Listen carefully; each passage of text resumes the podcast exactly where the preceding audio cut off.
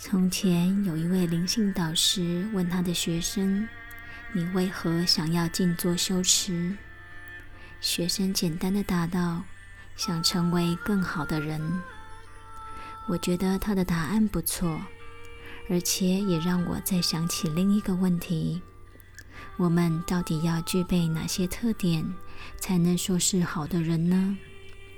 静坐真的能够培养出这些特质吗？那不静坐、张开眼睛时，我们又应该怎么行持呢？我们因静坐而改变了吗？内在的了悟是否为我们带来新的世界，好安顿我们的身心？我们如何成为更理想的人呢？不要空谈的理论，如何真能实践呢？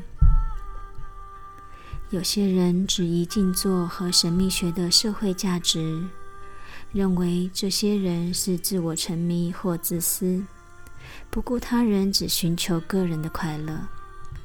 看着世界上这么多苦难，对于是否应该花这么多的时间在自我的成长上，的确是一个合理的怀疑。如果只是静坐，没有对受苦受难的人伸出援手，没有腾出时间从事无私的服务，我们的成长会是不完全的。真正的灵性不是如此。真正的灵性会发展我们的一体感，对万事万物皆有慈悲的情怀。这种情感的升起，并非因为理论或他人告诉我们理应如此，而是内在真性情的流露。原住民和他们所居住的环境和平共处，更容易有这种生命共同体的感觉。一位西雅图酋长说：“地球的每一部分对我的族人来说都是神圣的，不论那是闪耀的松叶、沙滩、黑森林中弥漫的雾气、露珠、鸣叫的虫子，所有一切都是神圣的。”他们都是我族人的记忆和经验。当我们被这种伟大生命共同体的感觉所拥抱时，觉得特别自然。所以，为何我们不时时刻刻让自己有这样的感觉呢？是什么阻绝了我们对世上所有人的爱呢？是什么让我们无法发挥无私的服务呢？要回答这些问题，必须先了解自我感是如何形成执着的。你向别人问时间，大家一定先看表，然后每个人说出的时间都有些微的差异。你再问，到底谁说的是正确的？你又会发现，大家都认为自己说的是最准的。为什么呢？因为每个人都认为自己的表最准。对于自己的车子、房子、衣服也是一样。你是不是也认为自己的东西比邻居来的重要呢？这个我不但和我们的心灵、身体相连，也和所有我们认为是我们的东西产生关系。对于他人，也采取相同的分类模式。如果一位老师批评你的女儿，你马上跳出来为她辩护。要不是你女儿，你一定不会产生这种行为。你的我因女儿而介入。人通常会将我放进你所拥有的事物里，所以那只表就是我的表。我们不忍丢弃喜欢的旧衣服，喜欢不堪使用的老爷车。或对特别的人有一份特别的执着，那个人或是稍微有一点风吹草动，我们的心就跟着不安。这些人事物就轮流盘踞在我们心灵的一角，一旦失去了那个东西，即产生强烈的失落感。那个人受伤，我们也觉得自己受伤。这就是所谓情感上的执着。这种执着非常狡猾。一方面，对人们来说那是合情合理，人当然对自己女儿的爱胜过于对他人的女儿；另一方面，这种情感已流于夸张和扭曲，而变得过于执着，结果反而使你看不见自己小孩的问题，或养成孩子的不独立。这样的情感如何发展？又如何影响我们的人际和社会的关系呢？一般来说，我会先和心灵产生连结，然后才和身体，最后给予我们周遭的人、地、物。这种执着随着身心距离的增加而变少。人们非常执着他们的我。我之所以为我，就是因为我是我。我们很难超越于此。人们常弄不清这个肉体的我和真正的我。他们以为我就是这个肉身，他们尚未了解到心智及情感上的我和这个肉身的我是不同的。因为对这个物质肉身有强烈的认同，所以对于和此有亲密关系的人事。物也同样的执着。我们对自己的家人一定比对外国人觉得亲近，这终将导致我们的地域情结。对我们自己所属的族群、人种、国家、信仰、社会层级等，对这些情感深度的多少，取决于这个我和他们相关的程度。挪威的一个小城报纸报道。可怜太太的猫被卡在树上，这则新闻被置于头版。而另一国的大地震死了一百多人，却被放在第三十七页的版面上。纽西兰的某人拍了一出很棒的电影，我会感觉与有荣焉。为什么？电影又不是我拍的。这种完全不理性的情感自然而然升起。只因为我来自纽西兰，这就是情感的特性。情感可以有正向以及负向的表发。对于自己文化和语言的认同或觉得骄傲，有时是自我认同及自尊等情感表发的重要因素。但当它表现出对另一种文化、信仰、层级、性别或物种的厌恶时，这样的情感表发就具有毁灭性。国家主义者、种族主义者、宗教信仰情操都曾引起战争。就算是太平盛世，人们也接受贫富不均的现状。为什么？因为那些数以百万计受苦受难的人不和他们同种同国。只要这种狭隘的情感存在。一个团体和另一个团体争斗不休，人们之间的战争就不会有停止的一天。剥削和压制也不会有消失的时刻。只有当人们提升这种情感，能够去除彼此的分别和怨恨时，才有可能造就一个值得称为文明的世界。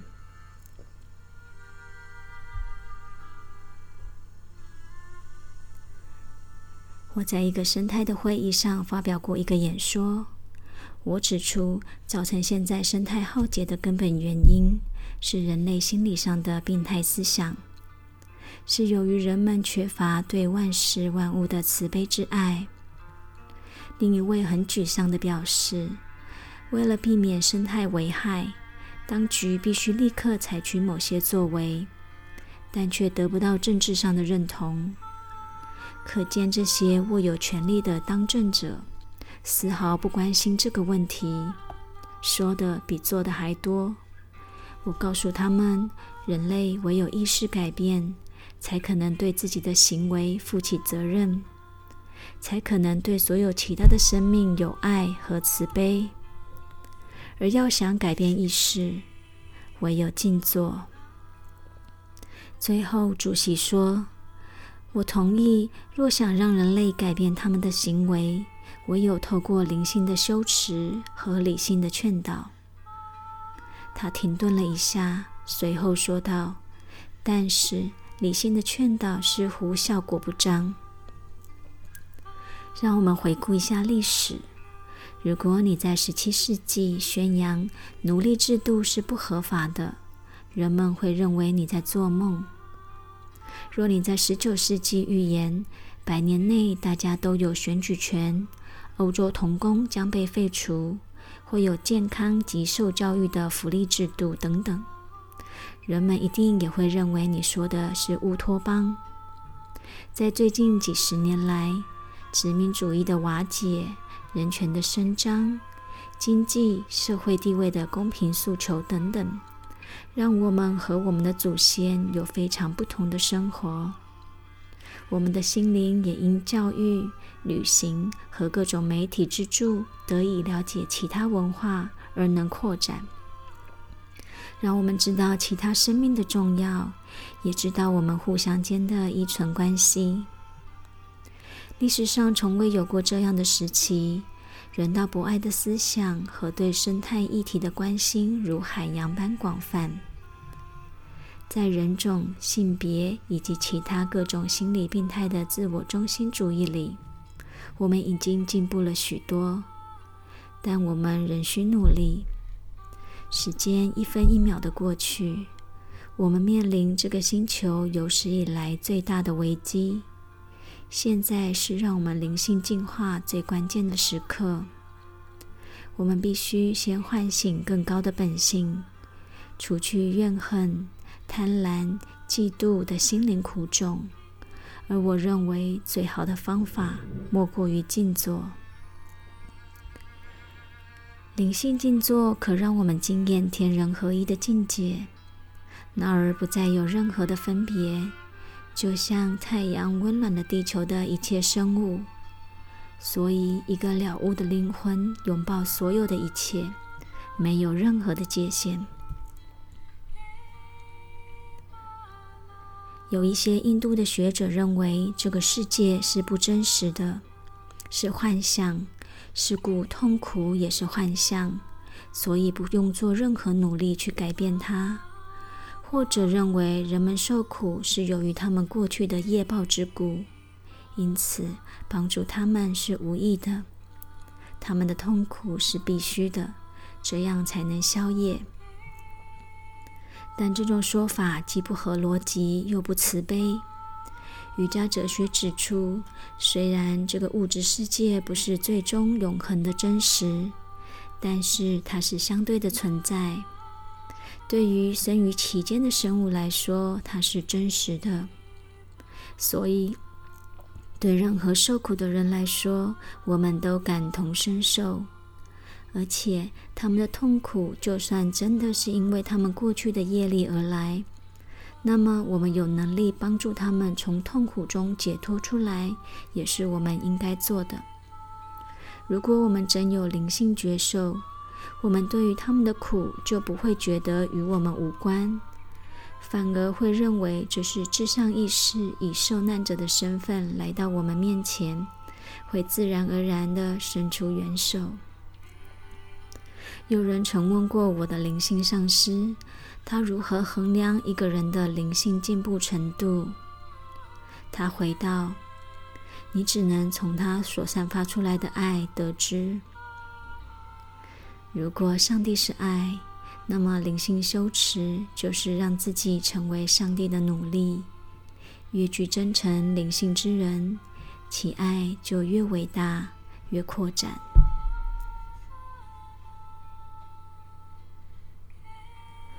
通常，我们为他人做些什么时，会认为是自己在帮助一些比我们不幸的人，以为他们应该觉得有我们真好。但在行为的法则里是相反的，我们自己才是无私行为的受益者。如果以为自己可因好的行为而得到好的功德，并非真正在解除他人的痛苦。那么，什么功德也没有了。你可能是至于愚人罢了。数年前，我的一个学生来找我谈他个人的问题，他一而再、再而三的谈，都是一样的问题。我就有些不高兴的对他说：“你怎么老是抱怨呢？你已如此幸运、健康、聪明、职位高。”赚的钱又多，长得又一表人才，口才也好，朋友也不少，你有什么好不满的？你唯一的问题就是你只想到你自己，为何不到一些苦难的地方去帮助一些没有你那么幸运的人呢？去一些落后的国家，用你的医术去解决他们实际的困难吧。这是我直接的反应。我也并未料想到他会认真去思考我的话。后来我很高兴接到他的消息，他说他前往印度从事义工的工作。六个月后，我再次见到他，他全然不同，看起来快乐多了。他说：“我回来后才猛然觉悟到，这么多个月以来，我帮助最多的人竟是我自己。”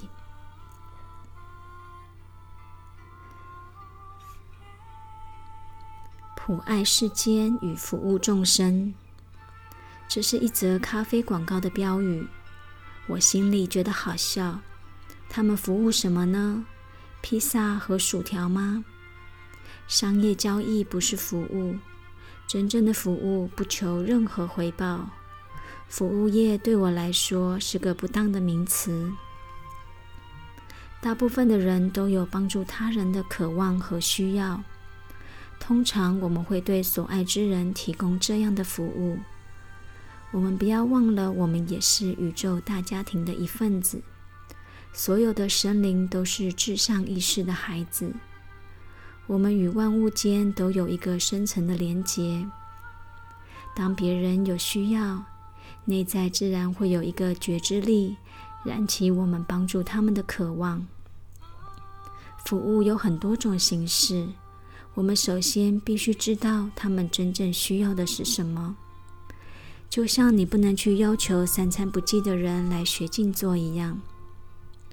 最近对于开发中国家的金源有许多争议，有的抱着施惠者的态度，有的对当地的了解不够，他们的金源反而造成被援助国经济上的依赖。比如说，当地的人因为缺乏机械知识，所以好心捐赠的耕耘机被闲置，并没有发挥该有的功能；或者土地数世纪、数世纪以来都是有机耕作，现在反而因肥料和杀虫剂的作用，导致土地的贫瘠。一连串的一连串的错误，显示了过于速成的帮助。尽管出自于善意，造成的伤害比好处要多。最近援助的方式稍微改善了，他们开始努力去了解当地的文化，并且也谦虚的向当地的领导人请益，以其最后能达到当地自给自足为目标。但这仍不足以将贫穷连根拔起。因为通常贫穷的产生是由于某种经济上的不公。现今的一些不成文规定是如此的偏差。欧洲的一头牛比非洲的一个人得到的政府补助还多。贫穷国家所分配到的国际贸易额，自1981年来几乎只剩一半，现在仅仅只有百分之零点四。联合国评估，若世贸的规章可以在贫穷国家落实，则可为他们带来一年七兆的收入，比他们接受捐助的数目多上十四倍，同时是他们偿还借贷款的三十倍。长远来看，与其直接给予金钱协助，不如帮助他们达到经济的自立。二十五年前，乡村银行的创办者穆罕默德·尤诺斯本来是孟加拉吉大港大学的经济学教授。有一年，国内发生大饥荒，他发现自己在学院里教着高贵的经济哲学，却在回家的路上看见一批批挨饿受苦的民众，心中五味杂陈。于是他决定实地去了解他们真正的需要，帮他们解决真正的问题。他遇见一位老婆婆，她以编竹椅为生，一天只能赚零点零二美元，因为她没钱买原料，所以原料商便要她以非常低的价钱将成品卖给他作为交换。一张竹椅市场上可卖得二十分钱。一开始，尤诺斯想干脆就给他二十分钱帮助他。后来在仔细考虑下，有了新的想法。他和他的学生们召集了村里做同样工作的人，一共有四十二位。要让他们不被贸易商剥削而能独立作业的总金额是美金二十七元。所以他想把钱先借给他们，让他们可以先创业。等有能力时再还钱。于是他到银行去洽谈，希望能得到银行的支持，结果都遭到拒绝。银行认为那些穷人没有信用可言，也不可能会还钱。由于一而再、再而三的被拒绝，他决定透过政府的帮助，自己创立一家小额信用贷款的银行，来帮助那些穷人。现在，乡村银行无抵押维额信贷在孟加拉已经帮助了四万六千个村庄脱贫。它的借贷利率比一般商业银行还要低。尤诺斯虽然是专业的经济学家，但他并没有以一个复杂的经济理论来解决人们所面临的问题，而只是简单的看到人们的需要。然后采取行动去完成他们的需要而已。如何帮助这个世界呢？从前有一位非常有智慧的印第安妇女，她能预见未来。她看见白人入侵，并和他的族人发生战争，大地上的树木均被砍倒，动物们也被屠杀。空气、流水也都被毒化，但最后他所看见的是一群来自不同种族、不同国籍和宗教的人聚在一起，将大地再次恢复绿色生机。他把这些人称为“彩虹战士”。看来似乎真是如此，我们好像活在他所预言的世界中。每天翻开报纸，皆可看见上述事件的发生。君不见巴西的雨林日渐缩小，因树木被大量砍伐；非洲因干旱、战争引起的饥荒、水资源的危机、全球温室效应等等，全都是因为人类所产生。许多人已经意识到，人类一步一步走向毁灭。却苦无能力避免，只好打混过日子，不要去想他，或捐一些钱作为心理的安慰。但是个人力量虽然有限，可以做的事仍不少，而且集腋成裘，我们可以改变这个世界的。我们的每一个行动，每一个流过心灵的念头，说过的每一句话语。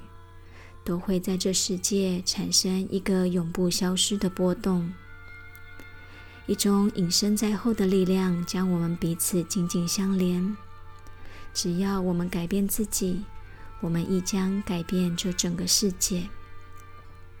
我们的世界将被如你我一般的人所改变。人们受到宇宙大爱的感召。将产生无怨无悔、源源不绝的动力来拯救这美丽的星球。我们无需亲身到非洲或孟加拉做服务，有时一件小小的事情就可以改变人的生活。一九八零年代，雪梨有一位妇女关怀起社区内妇女的孤寂问题。他发现澳洲郊区的房子都是单独一层，附着一个隔着围墙的小后院。原来就是这些围墙将人们孤立，所以他决定拜访邻居，提议大家把围墙拆除，这样他们之间更容易互相照应，孩子们也可以玩在一起，不用担心他们跑到前面的马路上而造成危险。他的建议获得大家的同意，因为一个小小的举动。使得社区里所有的人过得很快乐、更安心，也更亲密。一个人就可以让事情有所不同。有许许多多这样子的人，不畏惧周遭反对力量，而坚持其善念，为更明亮的未来播种。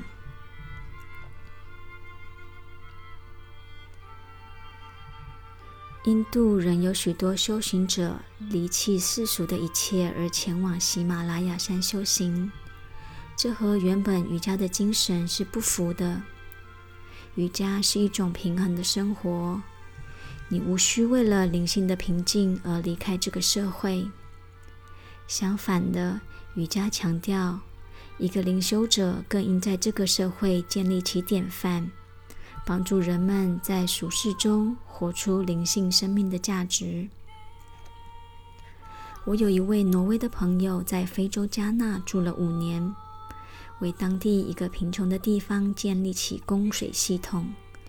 这个供应系统的完成，帮助了四千多位村民，改善了他们的生活，花了不少经费。我的朋友自己过得很拮据，是一般挪威人无法想象的。但他告诉我，这一段日子是他这辈子过得最快乐的。另外一位澳洲的同门修行姐妹，她十年前在蒙古创立了儿童之家，现在照顾约一百位的孤儿。这些人并非一开始就资金充足，可无限投入，他们也并非专业人才，只有一颗心。那就是愿为大众福祉牺牲个人的一切享乐和时间。一个人只要有这种精神，其力量不可思议，它能造成巨大的改变。我在冷战期间长大，五岁时就参加了和平的运动。事实上，是我的父母带我参加的。十二岁时，我就隐隐约约感觉人类将以核战来毁灭这个世界。我很沮丧，不知道自己能做什么，所以我再也不读报，再也不关心这世界上发生的事情，觉得这世界上的人太过愚蠢，让我很失望，而我又无能阻止这些事的发生。十九岁那年。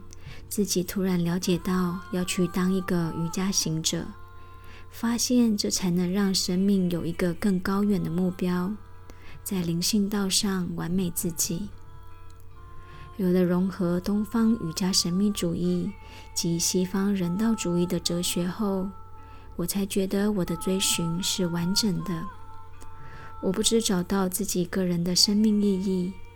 同时，也发现自己的社会良心再次被新的希望所唤起，对灵性、对人类内在的良善、对个人可拥有改变这世界的力量，都深具希望。要建立起人性的连结，需要以对人类的真爱为基础。在一个只关心自我得失之人领导之下的社会。不可能充满慈爱，在爱中不会有个人得失的问题。建立一个健康社会的基础，就只有爱。有一种服务可能不会受到别人的感激，但其影响却是深远的。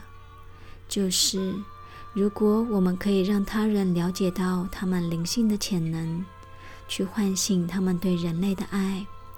我们可以引发他们本自具有的内在力量，并且使之成长茁壮。在无垠的时间、空间中散发出善念和善行。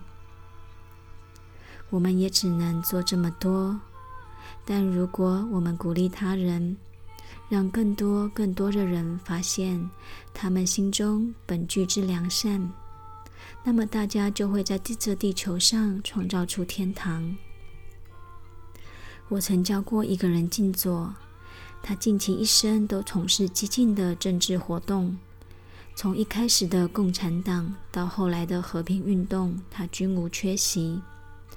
他心地善良，一心想为人类解除痛苦。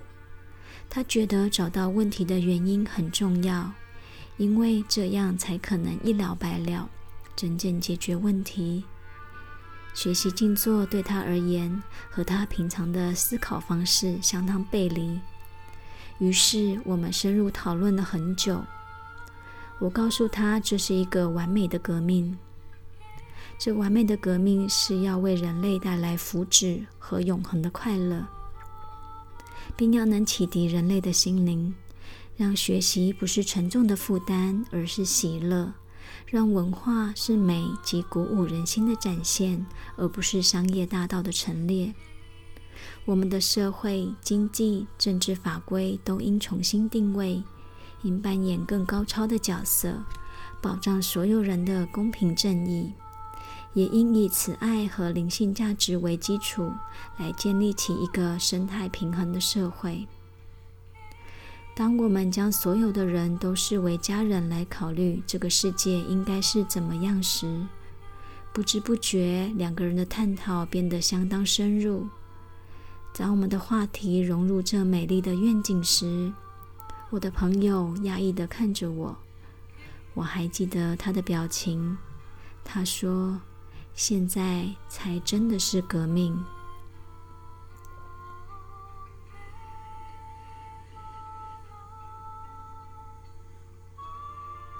一盏灯可以点亮无数盏灯。伟大人格的火炬。唤醒无数沉睡的心灵。宇宙意识永恒能量的波流，从无始以来即已燃起宇宙人道主义的生命之火，现在正燃烧着，将来更是火力强大。所以，人类的未来不是黑暗的，而是发光发热的。因此，前进吧，无视黑暗，前进吧。我们行动在一起，我们送赞在一起，我们来把心相印，我们平分一切四仙贤，相聚分享万有福。我们的意向一致，我们的心灵不分。Sri Sri Ananda Muti